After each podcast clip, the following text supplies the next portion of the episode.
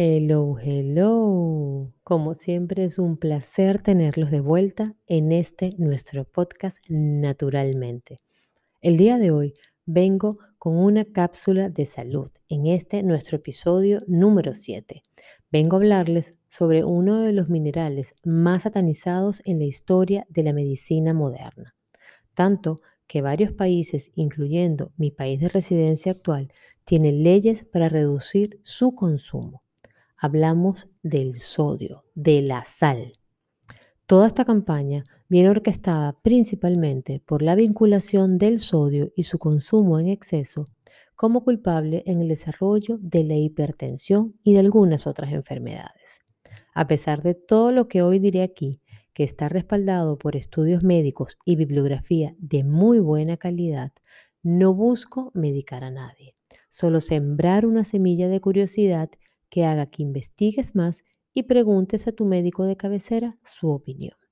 Comencemos.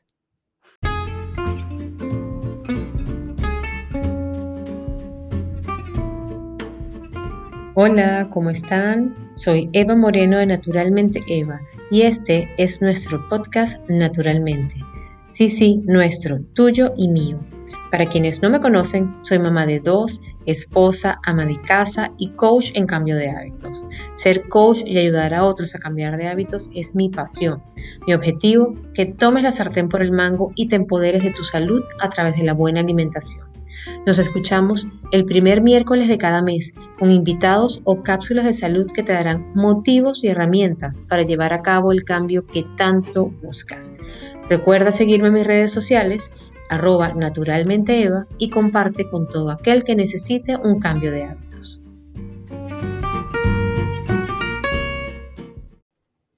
Primero a comenzar por lo primero. ¿Qué es la sal? ¿Qué es el sodio?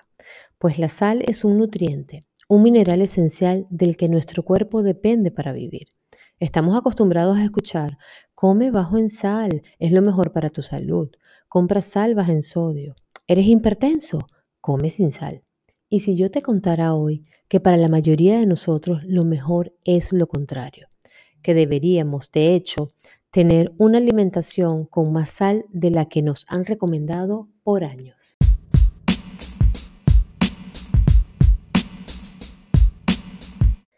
Por años hemos culpado a la sal del daño que nos ha ocasionado el azúcar. Su consumo en exceso y constante es el causante de la hipertensión arterial, de la enfermedad cardiovascular y de la enfermedad renal crónica. No dejemos de lado, por supuesto, el síndrome metabólico y no la sal o su consumo como nos han hecho creer. Con suerte, muchos nos estamos encargando de abrir los ojos a las personas, o al menos esos tratamos, y advertimos que el azúcar es un lobo con piel de oveja. Bueno, Eva, pero ¿por qué hay aún tanta advertencia en cuanto al consumo de la sal? ¿Por qué en países como Uruguay hay estas leyes que restringen su consumo? Pues bueno, miren, yo quisiera eh, llamarlo obsolescencia y no burocracia. Debemos pasar la página y aceptar que los estudios iniciales que culpaban, en este caso a la sal, de muchas de nuestras dolencias y, de los, y los mecanismos que recomendaban para corregirla, no son los correctos. Tenían y tienen aún vacíos y silencios, información que oportunamente no salió a la luz, que están en un gran error y muestra de esto es el incremento sostenido de enfermedades como la hipertensión o la imposibilidad de bajar esa grasa abdominal o esa circunferencia que nos indica un problema de salud cardiovascular, así como el tener constantemente eh, hambre este, insaciable, constante.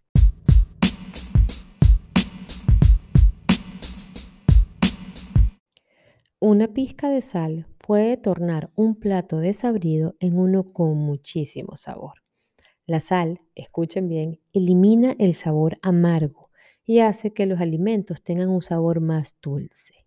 ¿Qué, qué, qué, qué estás diciendo, Eva? Pues así mismo como lo escuchan, haciendo que la necesidad de azúcar se reduzca. Tururú, y ya saben porque hablaba de burocracia antes. Sal igual a menos consumo de azúcar, es decir, menos ultraprocesados. Algo no está bien por ahí. La sal es necesaria para mantener la cantidad óptima de sangre en nuestro cuerpo. Incluso lo necesita el corazón para bombear sangre al resto de los órganos. Es esencial para la digestión, la comunicación entre las células, la formación y fortaleza de los huesos y la prevención de la deshidratación. Además, es necesaria para la reproducción, como lo escuchan. Más adelante profundizaremos en cada, en cada una de estas el funcionamiento adecuado de las células, los músculos y la transmisión de los impulsos nerviosos hacia y desde órganos como el corazón y el cerebro. Nuestro cuerpo depende de electrolitos como el sodio, el potasio, magnesio y calcio en nuestros fluidos corporales para ayudar a llevar a cabo los impulsos eléctricos que controlan muchas de las funciones de nuestro cuerpo. ¿Y qué sucede en nuestro cuerpo cuando el consumo de sodio es muy bajo? Pues bueno, el consumo de poca sal puede poner en marcha una cadena de cambios que resultan en resistencia a la insulina, aumento en los antojos de azúcar, apetito fuera de control y lo que se ha denominado inanición interna.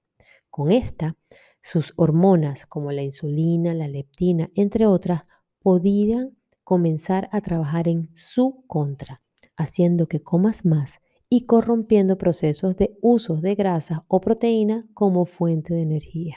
¿Qué tal? También podríamos desarrollar una deficiencia de yodo y como consecuencia mal funcionamiento de la tiroides y si esta función disminuye se desarrolla el hipotiroidismo. Con esta condición la tasa metabólica se ralentiza se almacena más grasa, principalmente en los órganos, y se desarrolla resistencia a la insulina y por ende sobrepeso. El aumento de riesgo de deshidratación general es otra consecuencia del consumo bajo de sal. Como resultado hay deshidratación celular, mayor uso de energía por parte de las células para tratar de mantener su funcionamiento. Como consecuencia hay mayor oxidación y como resultado envejecimiento.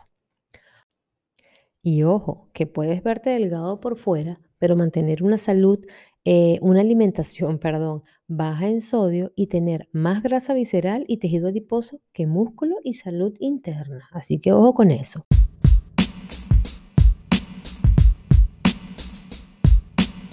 Antes de continuar, debo aclarar que las personas que tienen las siguientes patologías o afecciones no deben preocuparse eh, por aumentar el consumo o retención de sal. Una de ellas es la hiperaldosteronismo, eh, que es un trastorno de la aldosterona que implica un aumento de la secreción de la hormona que retiene la sal. Enfermedad de Cushing, un trastorno de la glándula pituitaria que provoca niveles elevados de cortisol en sangre. O el síndrome de Little, em, una forma hereditaria de presión arterial alta que provoca una reabsorción excesiva de sodio en los riñones. Estas personas deben controlar y posiblemente limitar su consumo de sal porque pueden ser especialmente sensibles a sus efectos negativos este, sobre la presión arterial. Pero incluso para estas personas el problema no es la sal, sino la patología que, eh, que tienen.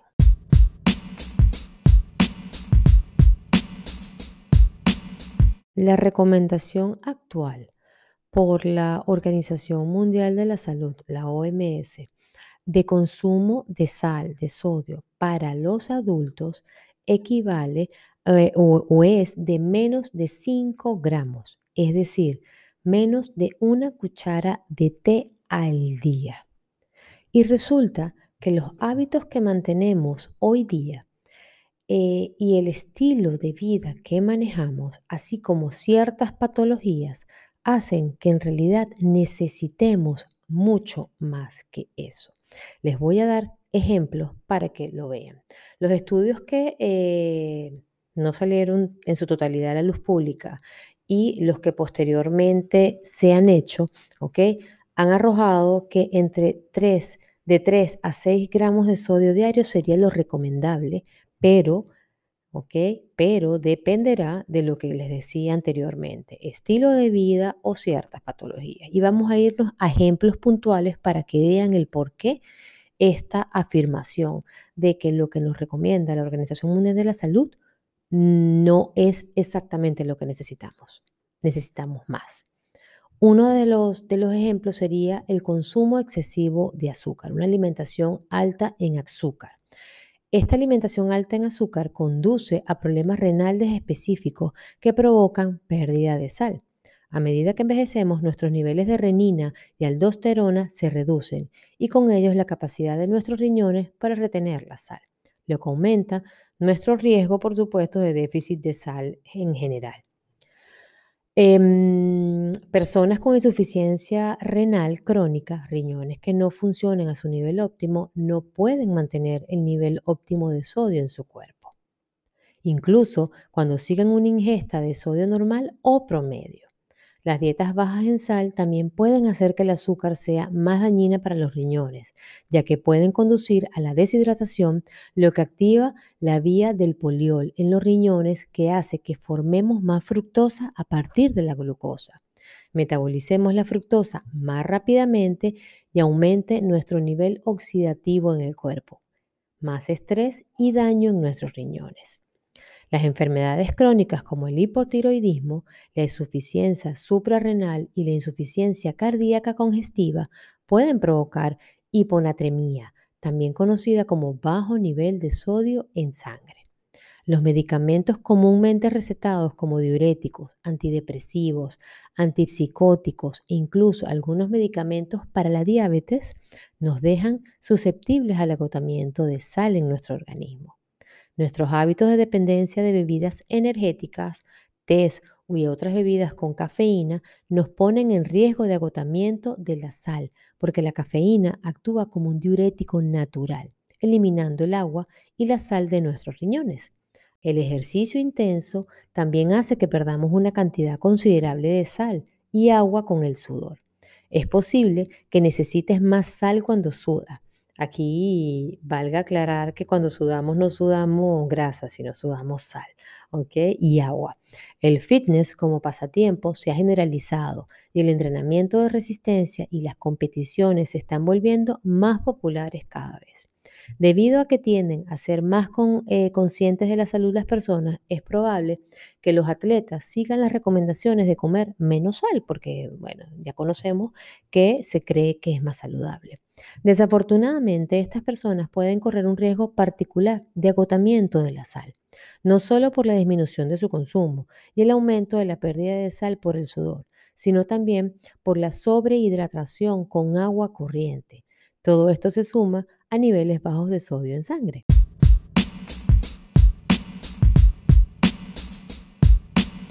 El adulto no atlético promedio excreta hasta alrededor de 600 miligramos de sodio y alrededor de 22 microgramos de yodo en sudor diario promedio.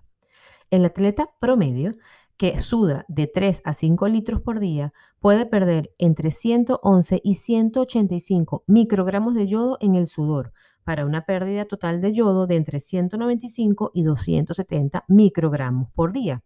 Esto cuando se combina la pérdida de sudor, orina y heces. Dirás, qué prueba, qué, tanta información. Sumamente importante. Incluso consumir hasta 340 microgramos de yodo por día, que es más del doble de la cantidad diaria recomendada por la Organización Mundial de la Salud, podría provocar bocio e hipotiroidismo en ciertos atletas por la deficiencia de sodio. Otra causa de pérdida excesiva de sodio eh, en el cuerpo, en el organismo, son las dietas bajas en carbohidratos y eh, los ayunos intermitentes, sobre todo los prolongados.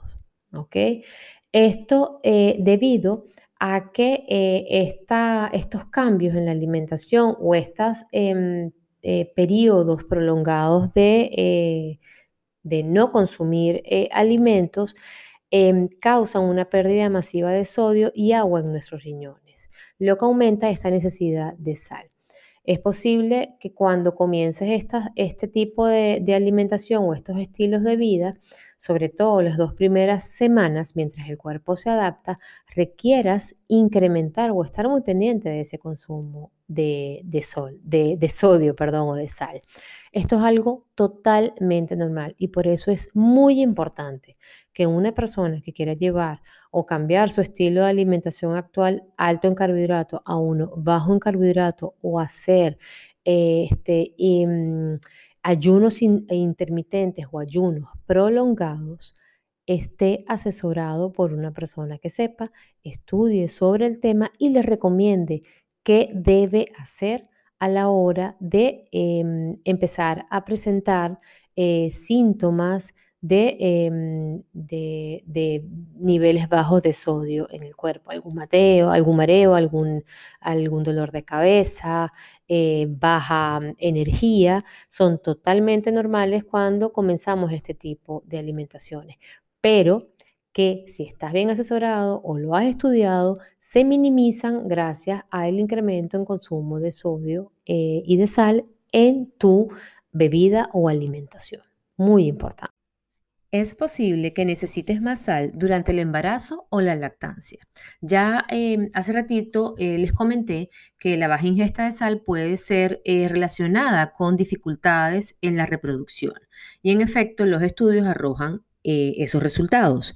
Em, comentan que una dieta baja en sal podría considerarse como un anticonceptivo natural y todo, tanto en hombres como para mujeres.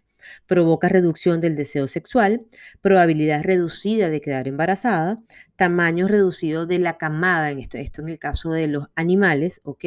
Y en el caso de los humanos, eh, bajo peso en los bebés.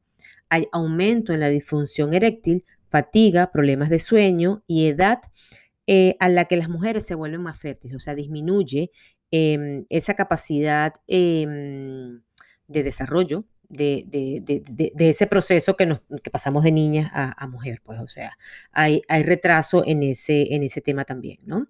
El nivel de sal de una madre no solo determina su capacidad para quedar embarazada, sino que también puede controlar la salud futura de los bebés. Debido a que la sal es tan importante para numerosas funciones del cuerpo, el, agotamiento de la sal por falta de su ingesta dietética, siguiendo las recomendaciones que nos dan, sobre todo cuando estamos embarazadas y has tenido historial de hipertensión o temas así, te mandan a comer reducido sal para que no te hinches, para que no retengas líquido, etc. ¿Ok? O además se da una pérdida de sal por las náuseas, esos vómitos que nos dan durante los primeros meses de embarazo, puede empeorar, no solamente puede empeorar la salud de la madre, sino que también perjudicar el desarrollo y crecimiento de ese bebé en estado de gestación. El embarazo y la lactancia imponen mayores riesgos, eh, mayores demandas, perdón, nutricionales para la mamá, con el fin de suministrar al bebé los suficientes nutrientes para su adecuado crecimiento. Eso es pura naturaleza, ¿ok? Eso es algo que se da. Em, y la sal es uno de esos nutrientes importantes para el desarrollo de nuestros niños. Como decimos, somos lo que comemos y en estado de gestación eso no queda de lado, es igual, ¿ok? Durante la lactancia también no queda de lado. Esos nutrientes o la carencia de ellos pueden afectar el desarrollo y posterior, eh, y posterior salud y crecimiento de nuestros niños. Eh, también es posible que necesites más sal si tienes una enfermedad inflamatoria intestinal. La tarea principal del colon además eh, del colon, además de eh, sacar materia fecal del cuerpo, es absorber sal y agua. Los pacientes con enfermedades inflamatorias intestinales como la enfermedad de Crohn o una colitis ulcerosa tienen problemas importantes para absorber sal en el intestino y el colon respectivamente, lo que conduce a excretar más sal y reducir los niveles de sodio en la sangre, incluso si ya están en remisión de su enfermedad. Las personas a las que se le ha extirpado parte del colon durante un tratamiento de cáncer, por ejemplo, también corren riesgo de sufrir depresión de sodio y agua. Así que ojo con esto. Es posible también que necesites más sal para combatir infecciones. Nuestro sistema de defensa puede estar impulsado por la sal, que puede activar otros sistemas de defensa antimicrobianos. Sin sal no podríamos eliminar eficazmente em, los patógenos de la piel, ya que un entorno hipertónico aumenta la producción de óxido nítrico, lo que ayuda a eliminar patógenos. Esta puede ser la razón por la que la excreción de sal se reduce sustancialmente en pacientes que tienen fiebre e infección, para ayudar a combatir esos microbios invasores. Comer suficiente sal puede asegurar depósitos de sal a futuro adecuados para nuestra piel, lo que puede ayudar a estimular las células protectoras para em, atacar ciertas infecciones. Eh, hay otro punto eh, del cual eh, que, que se está relacionando también, se está relacionando también con, el consumo bajo de sal y es el tratamiento al autismo, ¿ok? Em, esto es algo que lo, comento como cultura general, ¿ok? Pero no es que se vayan a volver locos si tienes algún, algún familiar que, tenga este padecimiento o, esta, em, no quiero llamarlo enfermedad, esta mm, patología tampoco, no sé cómo decirle, pero bueno, ustedes entienden que quiero con el mayor respeto del mundo em, hablar sobre el autismo, ¿no? Eh, pero bueno, se está relacionando mucho en los últimos estudios el consumo bajo de sal con esto. Sabemos que es un tema genético em, y muchas otras causas que pueden ocasionarlo, pero está sosteniendo eh, últimamente la teoría que podría ser un trastorno de sobrehidratación con niveles bajos de sodio en sangre eh, que agotan ciertos eh, nutrientes en nuestro cerebro, eh, como la taurina y la glutamina. Esta puede ser la razón por la que los niños con trastornos autistas tienden a tener antojos de sal. Los niños con autismo pueden beneficiarse de consumir más sal, mientras que las dietas bajas en sal pueden empeorar su condición. Como les repito, es simplemente lo, lo traigo a este podcast como cultura general. Consulten que su médico y al final del podcast les voy a dejar, por supuesto, información sobre la, bibliografía que utilicé para este, de manera que puedan compartirlo con, con los médicos tratantes. ¿Ok? Pero bueno, quería que quedara eh, aquí registrado eh, como cultura general.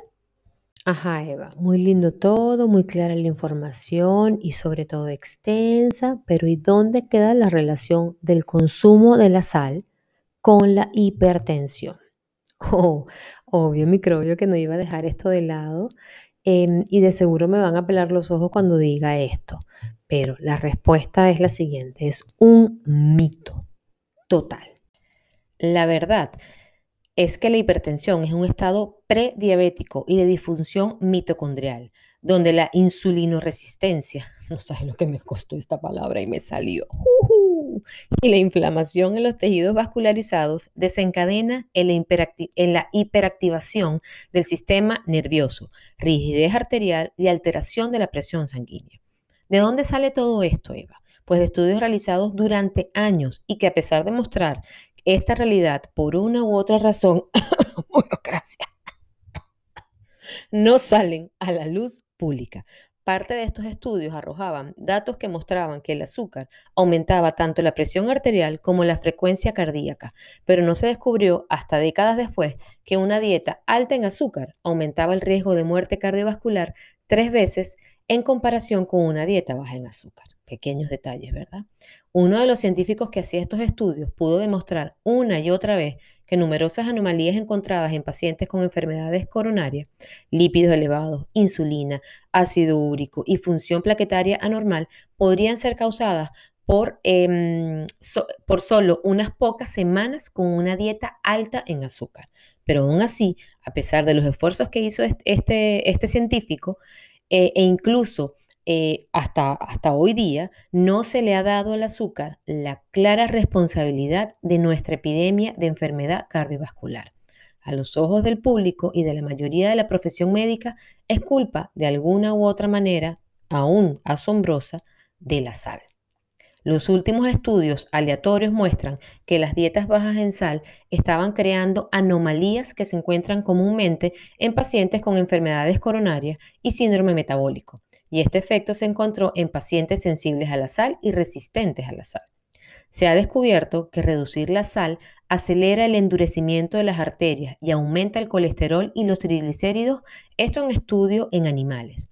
La restricción de la sal en humanos con hipertensión también aumenta las lipoproteínas plasmáticas y los marcadores inflamatorios. En personas con hipertensión arterial crónica, reducir la sal arrojó un aumento de los niveles de lipoproteínas de baja densidad o LDL eh, o mal conocido como colesterol malo en la sangre pero otros estudios encontraron que restaurar esos niveles de sal a más altos, el, estudio, y no lo vayan a hacer, pasó de 2 gramos a 20 gramos durante 5 días diarios, redujo significativamente el colesterol total plasmático, el colesterol esterificado, la beta lipoproteína, la lipoproteína de baja ansiedad y el ácido úrico en personas con hipertensión. O sea, más que demostrado según ese estudio. Para que vean lo bizarro de todo esto, de cómo se maneja em, este sector, la burocracia, etcétera, el famoso ensayo Dash Sodium, que es el que da pie o sirve de base para esta recomendación de alimentarse bajo en sal si sufres de hipertensión, ¿ok? Em, encontró que la restricción de sal aumentaba los triglicéridos, el LDL o colesterol malo y la proporción de colesterol total y de lipoproteínas de alta densidad, es decir, eh, colesterol total y el colesterol llamado bueno. Incluso en personas que tenían un peso normal y presión arterial regular, se ha descubierto que las dietas bajas en sal comprometen su función renal, disminuyen las lipoproteínas de alta densidad o HDL, que es el colesterol bueno, y reducen la adiponectina, eh, una sustancia liberada por las células grasas que se cree que mejora la sensibilidad a la insulina. Otro riesgo o efecto del consumo bajo en sal para la salud es el aumento de la viscosidad de la sangre, es decir, el espesamiento de la sangre. Se cree que el aumento de la viscosidad de la sangre, que a menudo se observa en pacientes obesos, contribuye a un mayor riesgo de episodios vasculares trombóticos, como coágulos de sangre o trombosis venosa profunda. La restricción de la sal también aumenta la norepinefrina en ayunas, una sustancia que aumenta la frecuencia cardíaca. El, corazón recibe suministro de sangre durante la relajación, mientras que todos los demás músculos reciben sangre cuando el corazón se contrae. Por lo tanto, cuanto más rápido bombea el corazón, menos tiempo está relajado para recibir sangre, por lo tanto, oxígeno.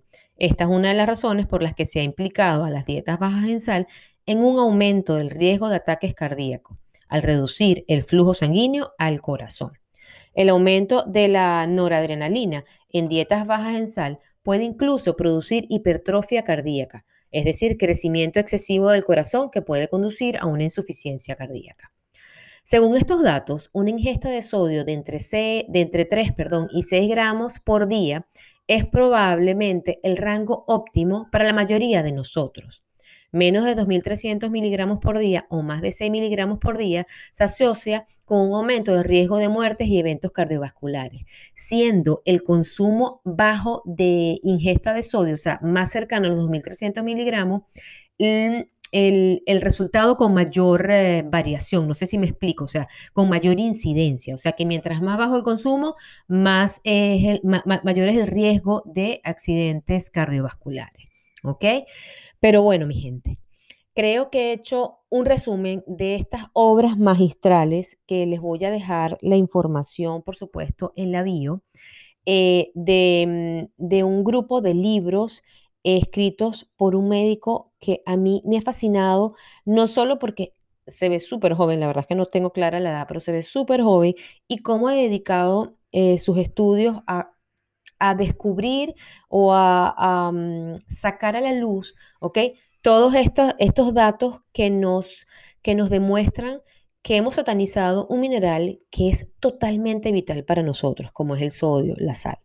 El doctor se llama James Di, Nicola, Di Antonio, es autor de los libros de Salt Fix, que es el que, el que yo Em, em, utilicé como base para este podcast Superfuel, The Longevity Solution, The Immunity Fix and The Mineral Fix. Son los libros que ha escrito. Lo pueden seguir en redes sociales. Em, se los voy a dejar en, la biografía de, este podcast porque la verdad merece la pena.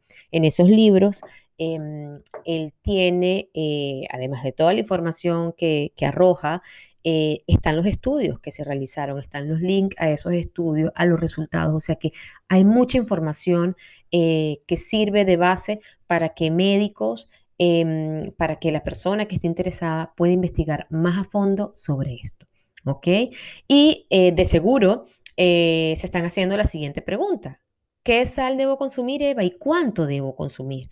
Ya, ya que hemos hablado de, tanta, de, tantos tecnicismos, tanta enfermedad, tanta patología, tanto beneficio, todo lo que sucede si el consumo de sal es bajo o no. ¿Ok? Y pues bueno, mira, la primera pregunta se las puedo responder. ¿Qué sal consumir? Las que siempre he recomendado. Sal marina, sal rosada del Himalaya, eh, sal de yacimientos interiores, o sea, sal de buena calidad, ¿ok? Que no sea procesada. Estas, además de sodio, aportan otros electrolitos como el magnesio y el calcio. ¿Cuánta sal debo consumir? Esto va a depender, como lo he dicho durante todo este podcast, de tus hábitos. ¿ok? De, cuál sea tu estilo de vida, em, si tienes alguna patología o no. Entonces, yo te invito a que revises primero tu situación, sigas estudiando y lleves estas inquietudes a tu médico y lo consultes con esa persona. ¿Ok? Em, sí, mi recomendación es mantenerte hidratado. Si sudas mucho, recuerda siempre recuperar electrolitos. No tomen, por favor, esos eh, que venden en, el mercado, que tienen colorantes, que tienen exceso de azúcar, porque eso no es lo que necesitamos. Eso lo que va a hacer es que te da un shot eh, en un momento, pero no vas a recuperar, no te vas a recuperar completamente. Entonces, preferiblemente que sea eh, de manera natural.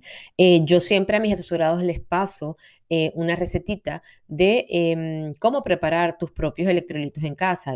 agua, sal, limón, si quieren ponerle también para cambiar el sabor o, algún, o algunas gotitas del de, jugo de alguna otra fruta. Pero es muy importante el consumo de sodio, de sal, hidratarnos bien, Espero este episodio haya sido de su agrado. Sé que estuvo lleno de palabras eh, rebuscadas, algunos tecnicismos, pero para mí era importante hacer un resumen de una obra tan magistral como la que les comenté, ¿ok? Eh, y transmitirles la mayor información posible para sembrar en ustedes esa semillita de curiosidad, esa semillita de, duda que los vaya a hacer investigar más, que los vaya a hacer cuestionar más a sus médicos y preguntarle el por qué, el por qué sí, el por qué no de estas cosas. ¿Ok? Pero nada, un abrazo enorme. Nos escuchamos en el próximo episodio, que es el último de esta primera temporada, así que no se lo pueden perder. Y nos seguimos viendo en las redes sociales. Chau, chau.